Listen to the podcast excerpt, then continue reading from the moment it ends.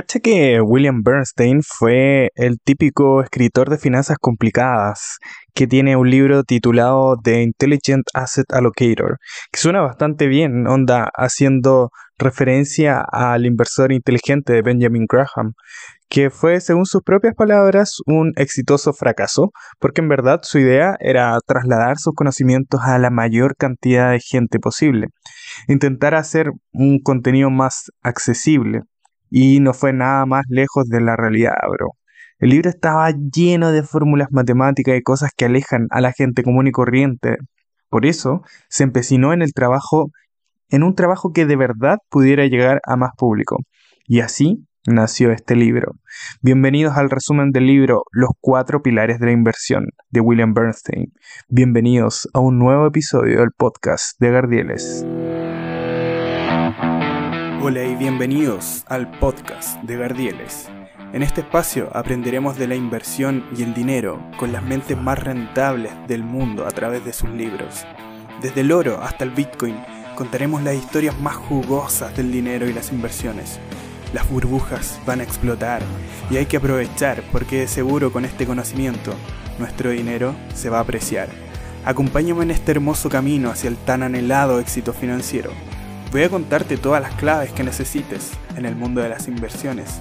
Con palabras sencillas te daré los pasos a seguir para que apliques todos los consejos que nos dan estos valiosos libros. Búscanos en nuestras redes sociales y suscríbete a nuestro podcast para que escuches todos los resúmenes de forma gratuita. Con este conocimiento pavimentaremos el camino a ser inversores inteligentes.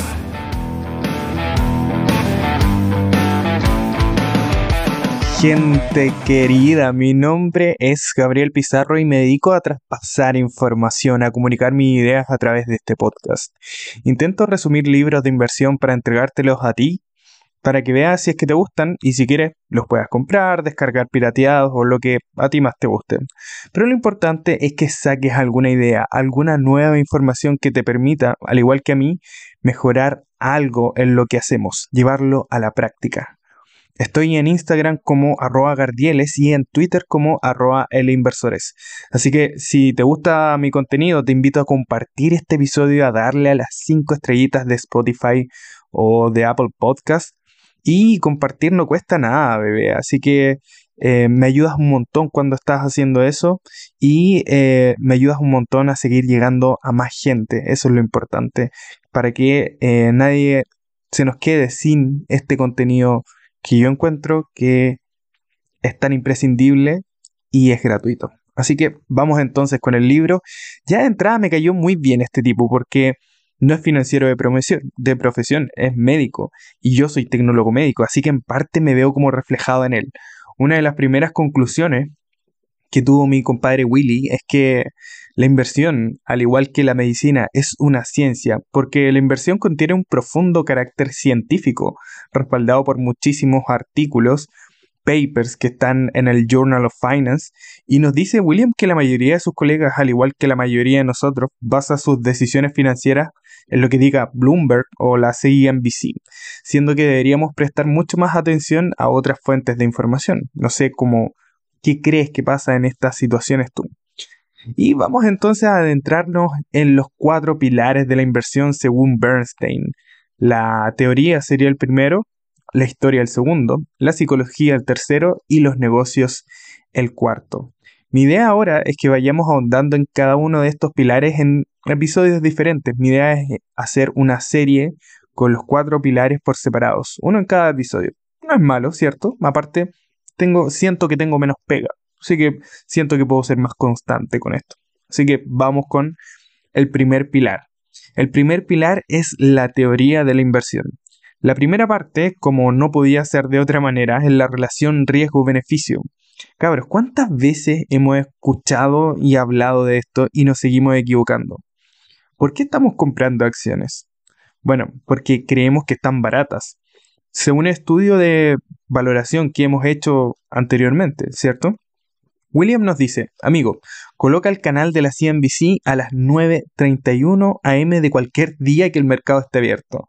Y de verdad que un manicomio, es toda una tragedia, pero si miras el mercado con más apertura, con un horizonte temporal más amplio, por supuesto que vas a ver y saber que la mayoría de las empresas que tienen beneficios predecibles en el largo plazo hacen lo mismo en bolsa, se dirigen a un precio predecible también.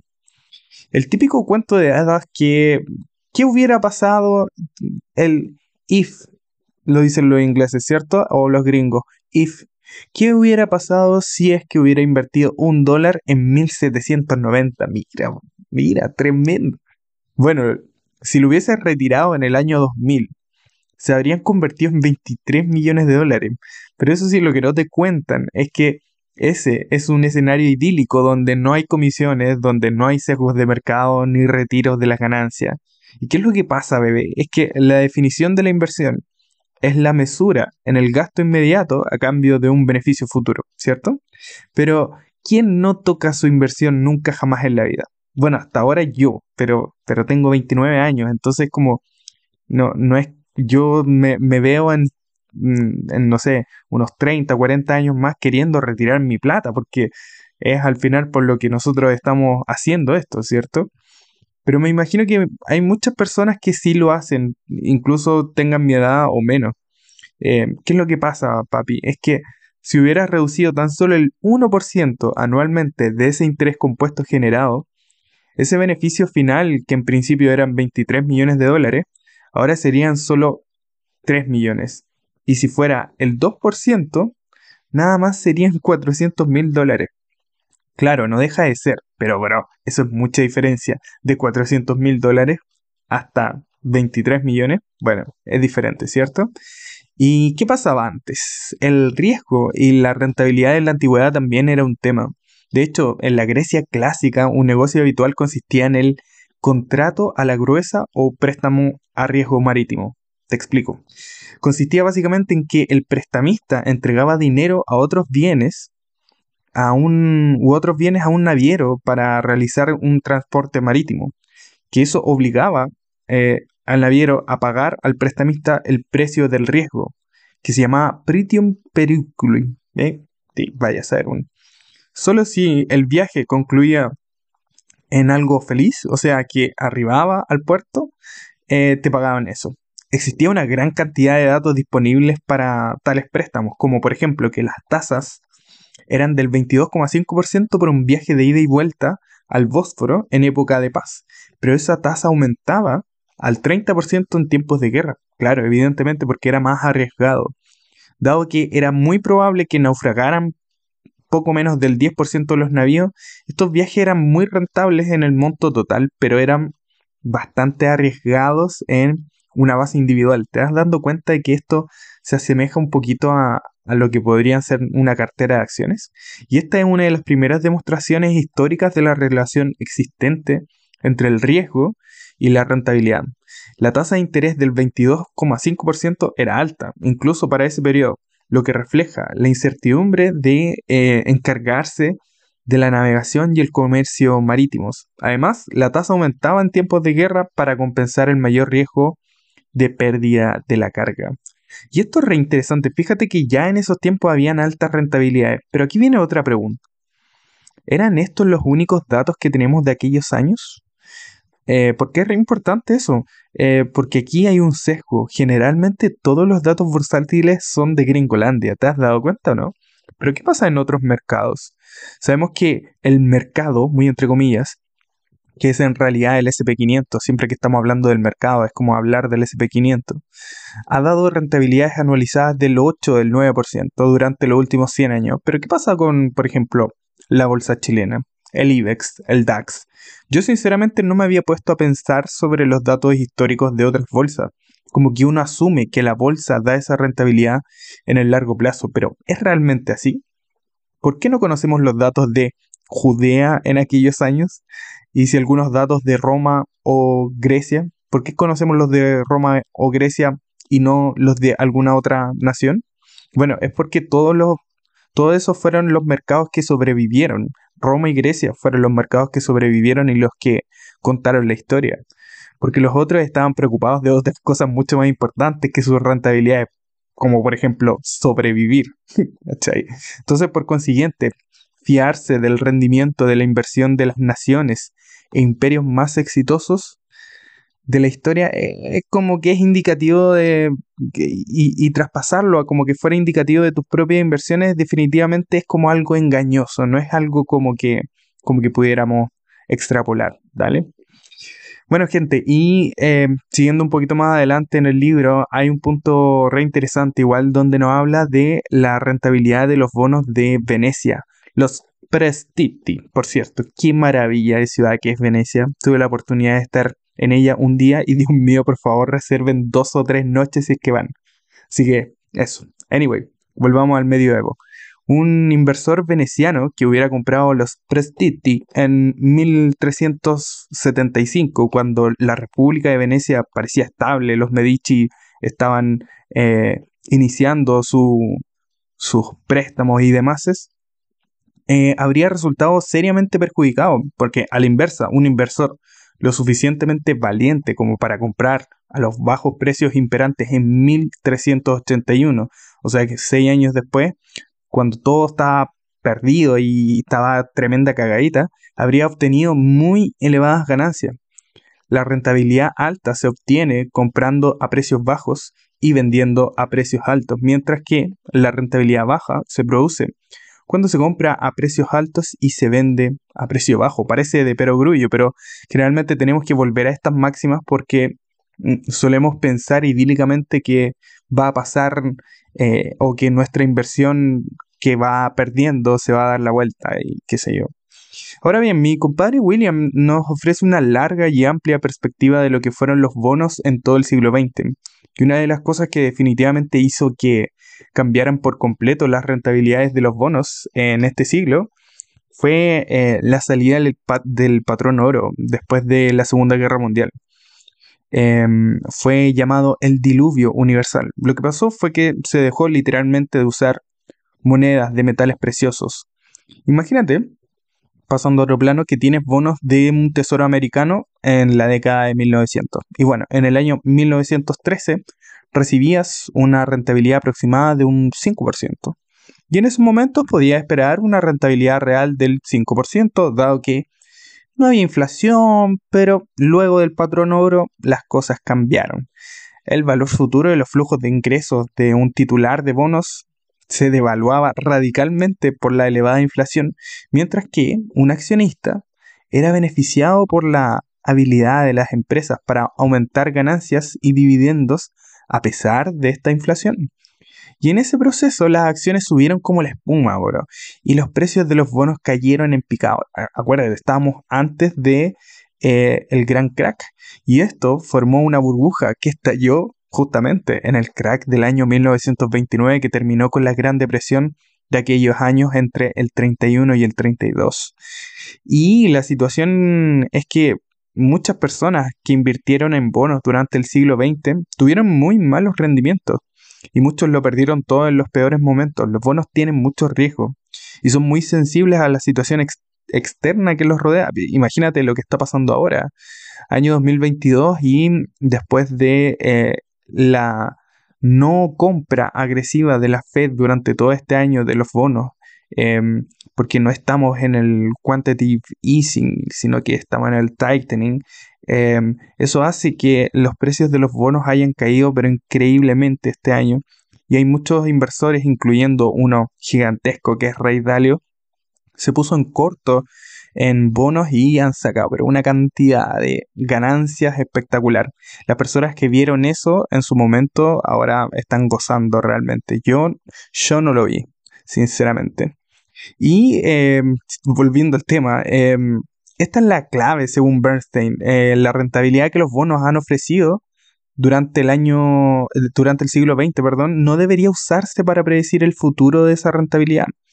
Ya te la sabes, rentabilidades pasadas no garantizan rentabilidades futuras. Y según William, es más probable que la rentabilidad de los bonos ajustada a la inflación de aquí en adelante esté más cerca de la tasa entre el 3 y 4%, registrada en los siglos anteriores, que la tasa extremadamente baja en los últimos 90 años. Ok, ¿y qué pasa con las acciones? Entonces, si nosotros generalmente acá venimos por las acciones, ¿cierto? Bueno, más o menos lo que todos sabemos.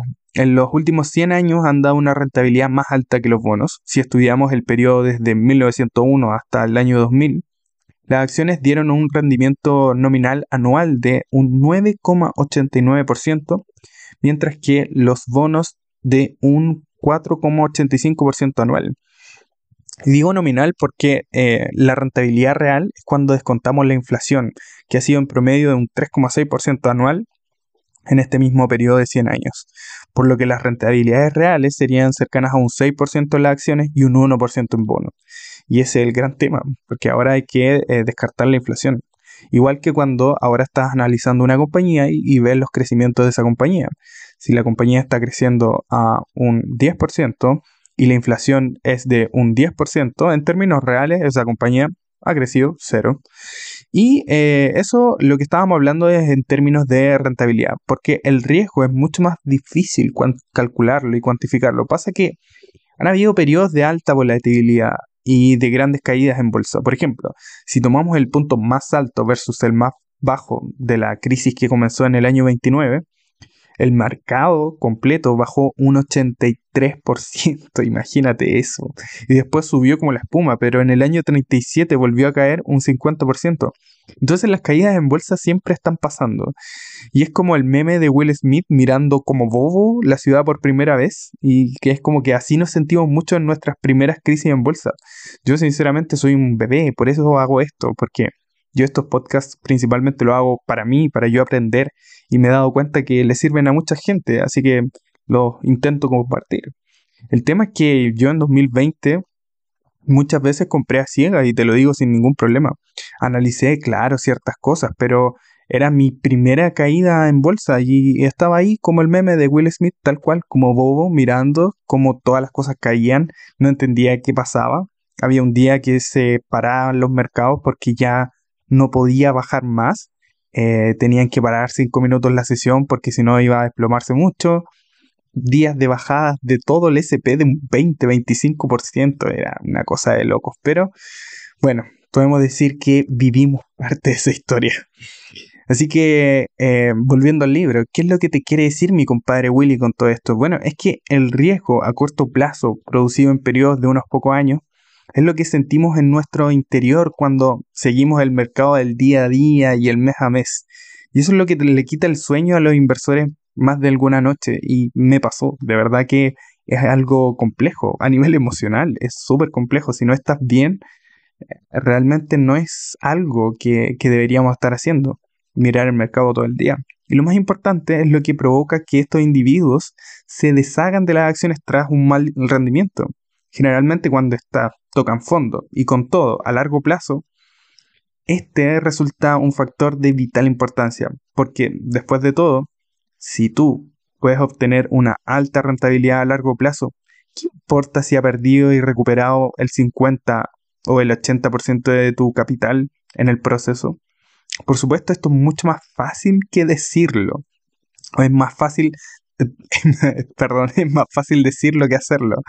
Hasta los más disciplinados inversores abandonaron los mercados en los años 30 eh, del siglo pasado para nunca más volver. Y el hecho de obsesionarse con los plazos cortos es innato de la naturaleza humana. Este impulso no puede ignorarse porque nosotros estamos evolutivamente diseñados para eso. Y tus emociones de inversión a corto plazo tienen que reconocerse y eh, ser tratadas según sus propios términos. Eso dice Bernstein, es casi una terapia, literal. Yo tuve conversaciones con mi psicóloga de esto. No te estoy hueviendo, es real. Porque en verdad es lo que tienes que, tienes que hacer una especie de terapia contigo mismo y darte cuenta de que esa ansiedad que genera el mercado en general, si es que tú no estás preparado emocionalmente, te va a jugar una muy, muy mala pasada. Y resulta sencillo después observar los datos que, que estaban anteriormente expuestos y convencerse a uno mismo de que vas a ser capaz de mantener el rumbo, incluso durante los periodos de máximas dificultades, pero hacerlo en la realidad es un asunto más complicado, es diferente. Y bueno, ¿qué otra cosa tiene interesante este capítulo? Mm, sí, eh, que el autor efectivamente responde a mi pregunta de qué pasa con las rentabilidades de otros países del mundo, de otros mercados. Y es re interesante porque te muestra un gráfico donde en el eje horizontal, ahora imagínate esto, si vas escuchando esto en el auto, estás en el gimnasio, vuelve a, a la escuela y recuerda los ejes verticales y horizontales de un gráfico. En el eje horizontal está la cantidad de años que lleva cada mercado y en el eje vertical la rentabilidad real que han dado esos mercados sin contar dividendos y vaya qué sorpresa. En el lado derecho, en la parte superior, vale decir los mercados más antiguos, coinciden con los que han tenido mejores rendimientos. Hablamos de Estados Unidos, Suecia, Canadá, Suiza, Noruega, Chile, sí, Chile, Reino Unido y otros más. Mientras que en el lado izquierdo los más nuevos o emergentes en general no han tenido tan buenos rendimientos. Mercados como Egipto, Polonia, Grecia, Brasil, Pakistán, Argentina, entre otros. Ahora bien, eso no significa que los siguientes años no vayan a mejorar. Recuerda que hace 100 años Gringolandia era una nación y un mercado emergente. ¿Y qué dices tú? ¿El tamaño importa o no importa? Bueno, yo creo que sí y Bernstein también lo piensa así. Estamos hablando de tamaños de empresa. Y la forma más común de medirlo es mediante el market cap o la capitalización bursátil. ¿Cómo se calcula eso? Bueno, multiplicas la cantidad de acciones en circulación por el precio de mercado y ahí tienes el market cap. Se hizo un estudio interesante donde se toman datos de rentabilidad de acciones grandes versus acciones pequeñas.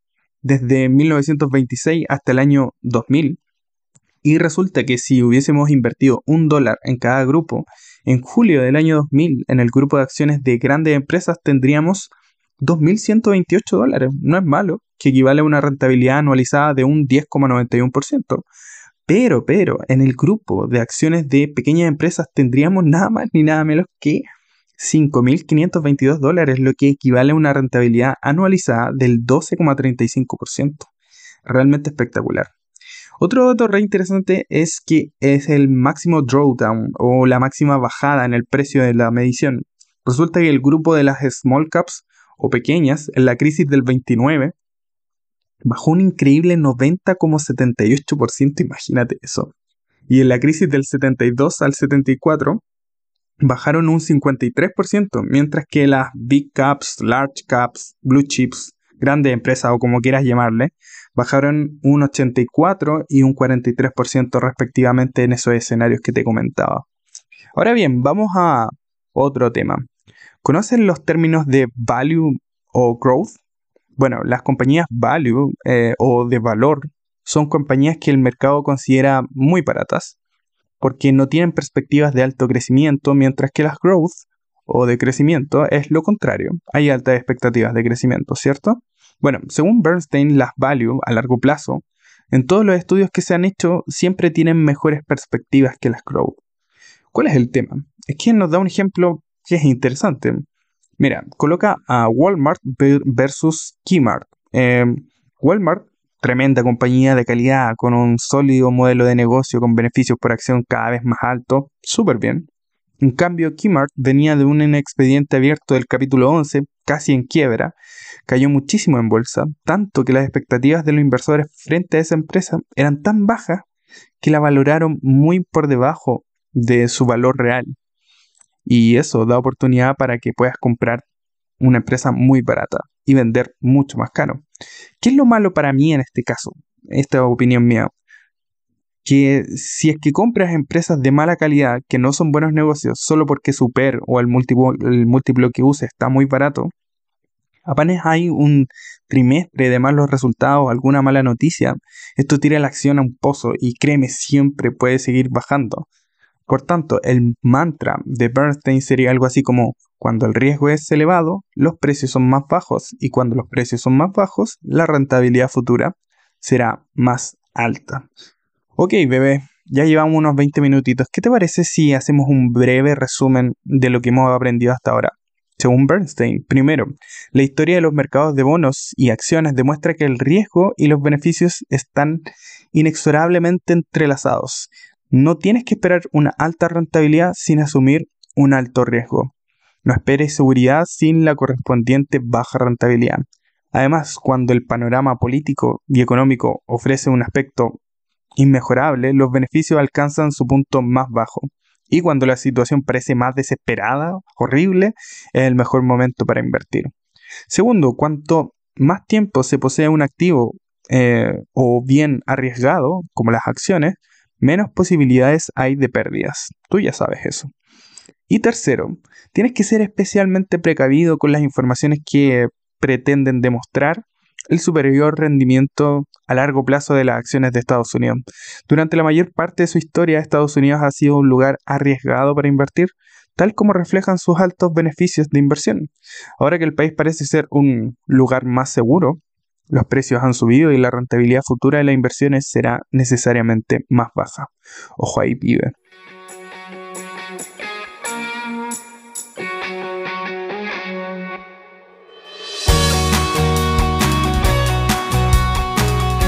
Ok, bebés, vámonos a lo chido entonces. Aquí comienza la ronda de los conceptos un poco más complejos. Primero que todo, debemos saber que el valor de una acción o un bono es el valor presente de su flujo de ingresos futuro. ¿Te acuerdas que también lo habíamos dicho en el episodio de 0 a 1 de Peter Thiel? Bueno, bacán. Si te acordaste muy bien, si no, anda a revisar ese episodio por favor y compártelo también. Vamos entonces. Imagina que tienes una mina de oro que va a producir ingresos en los próximos 10 años.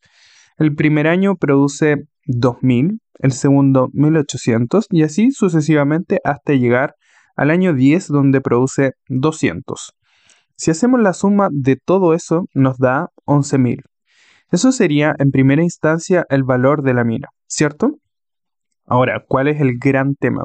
Es que el ser humano siempre privilegia los ingresos presentes más que los ingresos futuros. O sea, que un dólar de beneficio para el próximo año tiene menos valor para nosotros que un dólar de beneficio en el presente. Aquí hay que tener en cuenta cuatro aspectos fundamentales. Primero, el número de años que tendrá que esperar. Cuanto más lejano en el futuro esté el ingreso, menos valor tendrá para ti. Segundo, la tasa de inflación. Cuanto más elevada sea la tasa de inflación, menos valor en términos de poder adquisitivo podrá esperar recibir usted, caballero, en el futuro, ¿cierto? Cuarto, eh, la impaciencia de la sociedad para consumir en el futuro. Cuanto más consumo presente prefiera la sociedad en detrimento del consumo futuro, más elevadas serán las tasas de interés y menos valdrá en la actualidad el ingreso futuro. El segundo y el tercer factor pueden combinarse, combinarse en la tasa de interés real, ¿cierto? Y eh, por número cuatro, el propio riesgo. Cuanto mayor sea el riesgo de no recibir ningún beneficio, menor será tu valor actual, ¿cierto? ok, entonces tenemos dos variables a estudiar. La tasa de descuento y el valor presente, que están inversamente relacionados.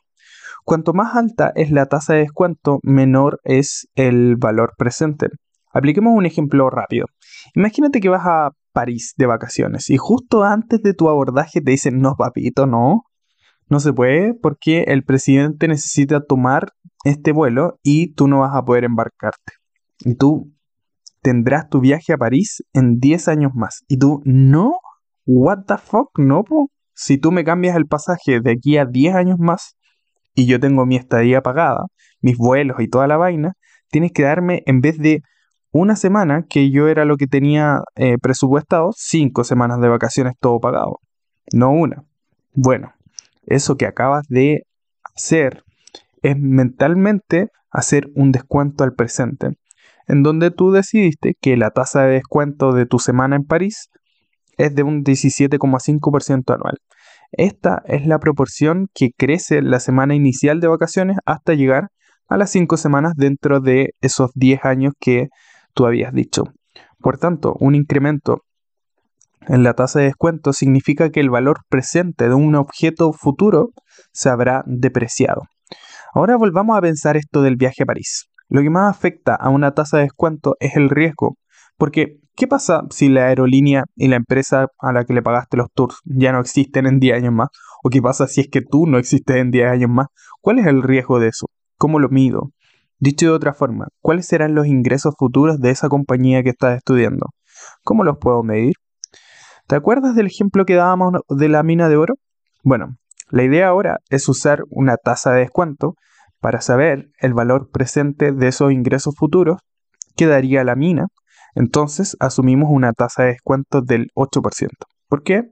Porque sí. Bueno, más adelante te voy a explicar. Un ejemplo nomás, tranqui. Entonces, si tú algo sabes de matemática, si le quiero aplicar el 8% a algo, tienes que multiplicar ese algo por 1,08, ¿cierto?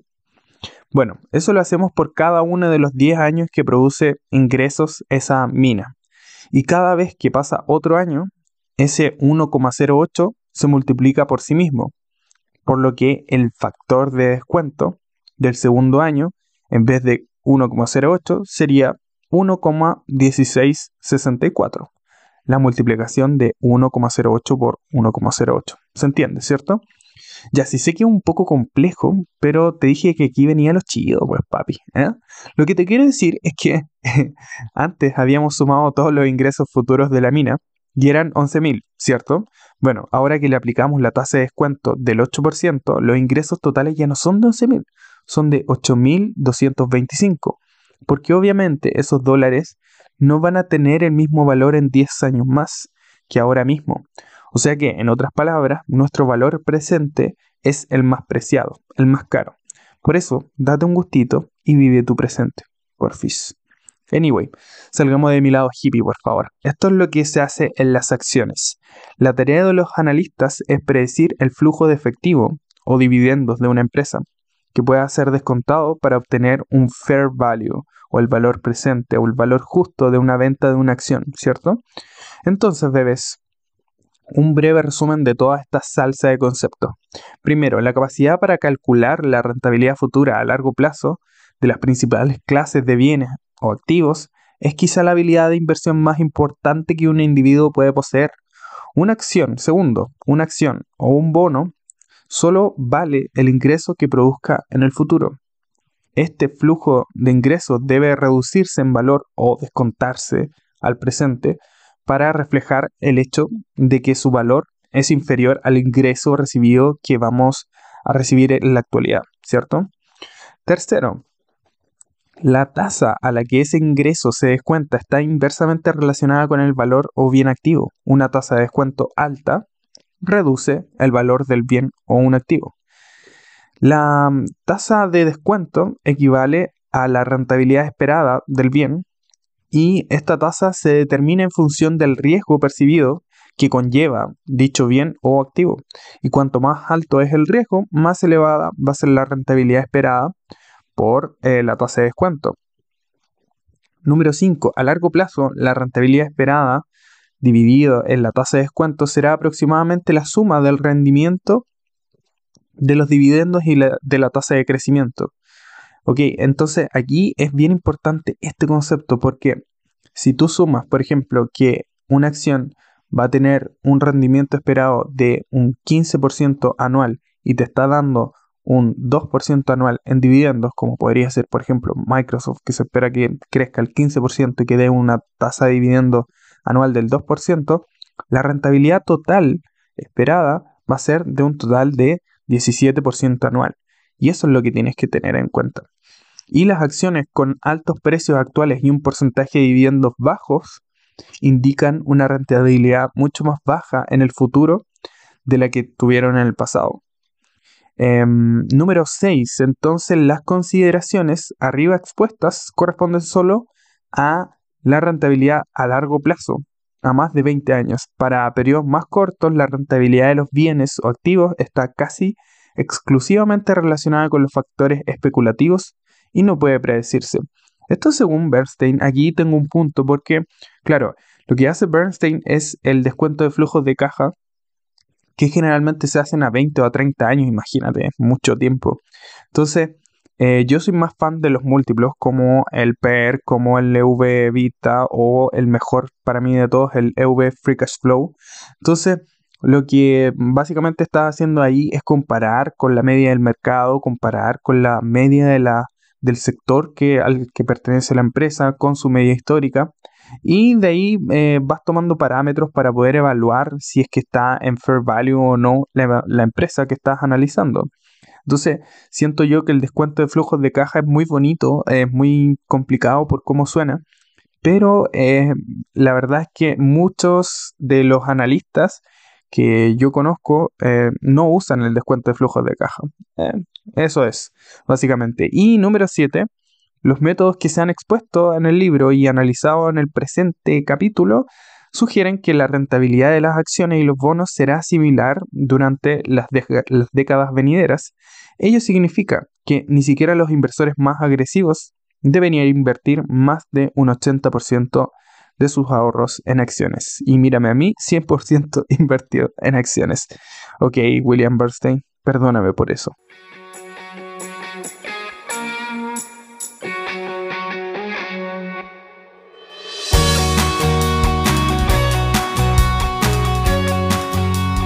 Ok, gente querida, entonces ya vamos llegando al final de este primer pilar. Estamos en la tercera parte llamada El mercado es más listo que usted. Y por supuesto, y de verdad que no puedo estar más de acuerdo.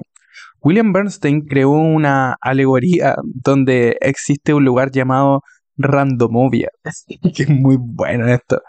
Y en ese lugar, a pesar de ser un territorio de ensueño y un paraíso maravilloso, es continuamente acechado por chimpancés. Así que sus habitantes humanos no hallaron nada mejor que dejarles que controlaran a esos chimpancés los fondos de inversión de todo el país. Y los vistieron de traje y usaron autos lujosos. Muy bueno. Su método para escoger acciones de los chimpancés es que tiraban dardos sobre una lista de acciones y veían cuál había tocado. Por tanto, en Randomovia existen tres cosas. Primero, a lo largo de un periodo determinado, algunos de estos chimpancés tendrán suerte y van a obtener mm, resultados suculentos y beneficios grandes. Segundo, el pasado rendimiento que haya tenido un chimpancé seleccionando acciones no tiene ningún efecto en su rendimiento futuro. El ganador, el ganador del último año de la última década tendrá tantas posibilidades de volver a ganar como de perder en la próxima ocasión que jueguen. Y tercero, el rendimiento medio de todos los chimpancés será el mismo que el del mercado, puesto que estos animales son los únicos que pueden vender y comprar. Cada uno de los chimpancés tiene aproximadamente una posibilidad del 50% de vencer al mercado. Solo que hay un problema. Los fondos de inversión que están gestionando cargan a los randomovianos un 2% anual de los activos en concepto de gastos, que serían las comisiones, ¿cierto?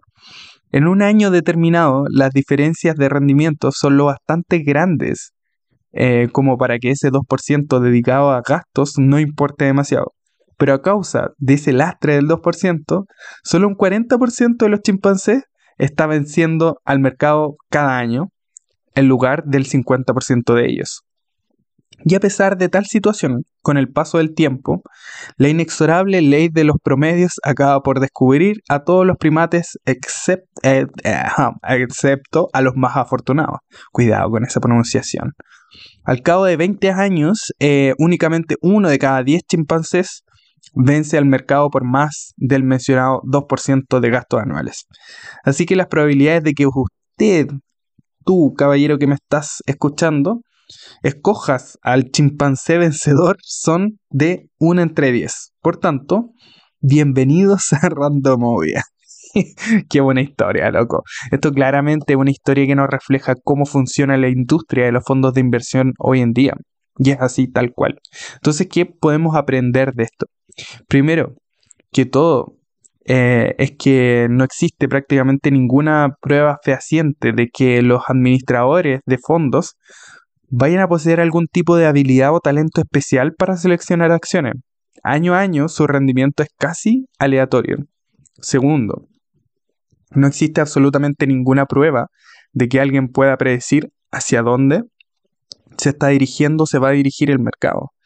Tercero, la rentabilidad bruta, o sea, antes de deducir los gastos y comisiones del fondo de un administrador de fondos medio, es equivalente a la del mercado. Es lo mismo, básicamente. Cuarto, la rentabilidad neta, o sea, después de deducir los gastos de un administrador financiero medio, es equivalente a la del mercado menos los gastos. O sea, lo mismo. Y quinto, el método más fiable para obtener una rentabilidad satisfactoria es indexarse o poseer acciones de todo el mercado. Ok, entonces, gente, hagamos un breve resumen de lo que llevamos en este primer pilar de la inversión. Me parece súper interesante esto.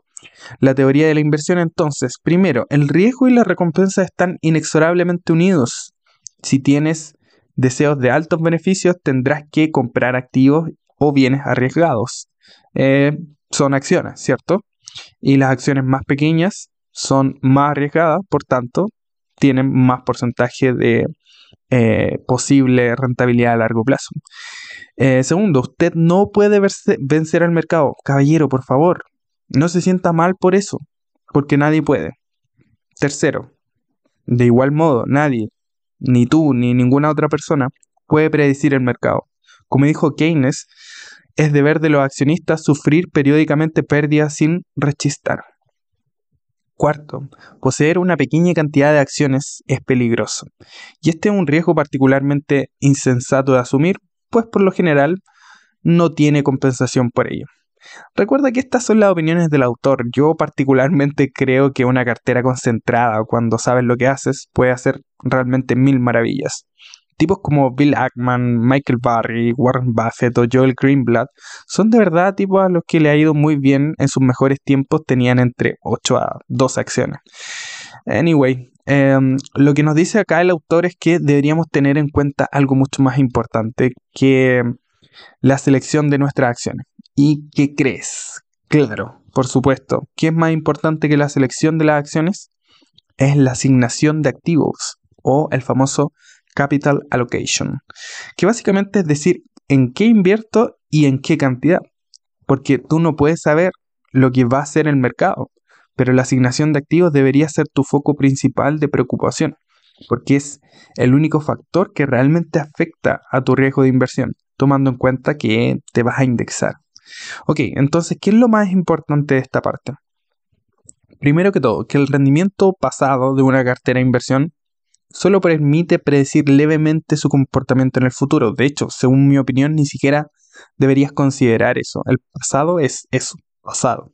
No supone nada hacia el futuro. Lo que sí vale es eh, estudiar las emociones implicadas en, momentos coyunturales en bolsa. Por ejemplo, la burbuja de las .com, la crisis financiera del 2008 y la gran pandemia que vivimos ahora en 2020. Por tanto, supone un error diseñar una cartera sobre la base de rendimientos pasados. Clarísimo, ¿cierto? Segundo, la asignación de activos depende de tu tolerancia al riesgo. Y esto es muy importante porque de verdad que no tienes por qué pasarlo mal invirtiendo. Yo me di cuenta que lo mío es largo plazo. Hay algunas personas que me dicen, oye, mi hermana, por ejemplo, no le, carga perder plata, ver en el papel que está perdiendo plata. Entonces ella siente que si hay una caída en el mercado de un 10, de un 15%, es que perdió esa plata. Y emocionalmente no está preparada, ni tampoco quiere estarlo. Entonces, ¿qué es lo que hace ella? Elige activos, entre comillas, seguros. Entonces, con eso no tengo que estar revisando los precios a cada rato, no me complico, en mi caso, con una caída del menos 10% en alguna acción de mi cartera, porque en verdad la idea es tener acciones que lo hagan bien en un horizonte temporal de 5 años. De hecho, yo feliz que me caiga un menos 10 en, en agarro, por ejemplo, una de mis principales posiciones, eh, aumenté posiciones, no, no hay ningún problema. Tercero, y ten en cuenta que este libro en la teoría te dice que deberías tener una combinación en tu cartera de acciones y bonos de corto plazo. Eso es menores a 5 años. Tercero, entonces, que la decisión más importante en la asignación de activos en el capital allocation es la división general entre activos arriesgados, las acciones, y los sin riesgo, los bonos y demás, aunque recuerda que eso es pura teoría porque este año sobre todo se ha demostrado que los inversores de renta fija han pasado muy mal. Cuarto, eh, que los principales activos bursátiles que pueden diversificarse son las acciones extranjeras, tipo europea y mercado emergente, y los REIT, que ya sabes, los Real Estate Investment Trust, básicamente invertir en el mercado inmobiliario. Los primeros, eh, que serían las acciones extranjeras, deberían constituir menos de un 40% de los fondos de acciones. Y los segundos, los rates, menos del 15%.